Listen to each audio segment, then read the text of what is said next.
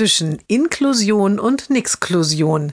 Jeden Montag eine neue Geschichte im Blog von Kirsten mal zwei. Heute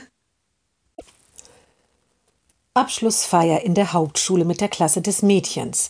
Das Programm wird geplant. Ich will dort singen, sagt das Mädchen.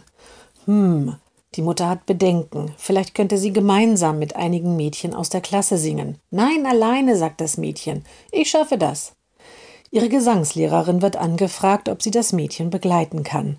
Hm, die Gesangslehrerin hat Bedenken. Was würde wohl ein missglückter Auftritt beim Mädchen auslösen?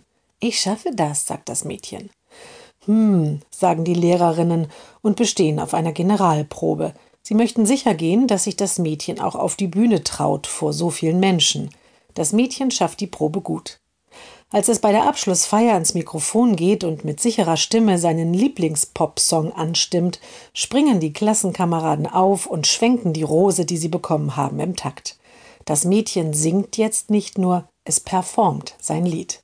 Und als es zu Ende ist, gibt es vom ganzen Saal Standing Ovations. Das Mädchen verbeugt sich viele Male und strahlt.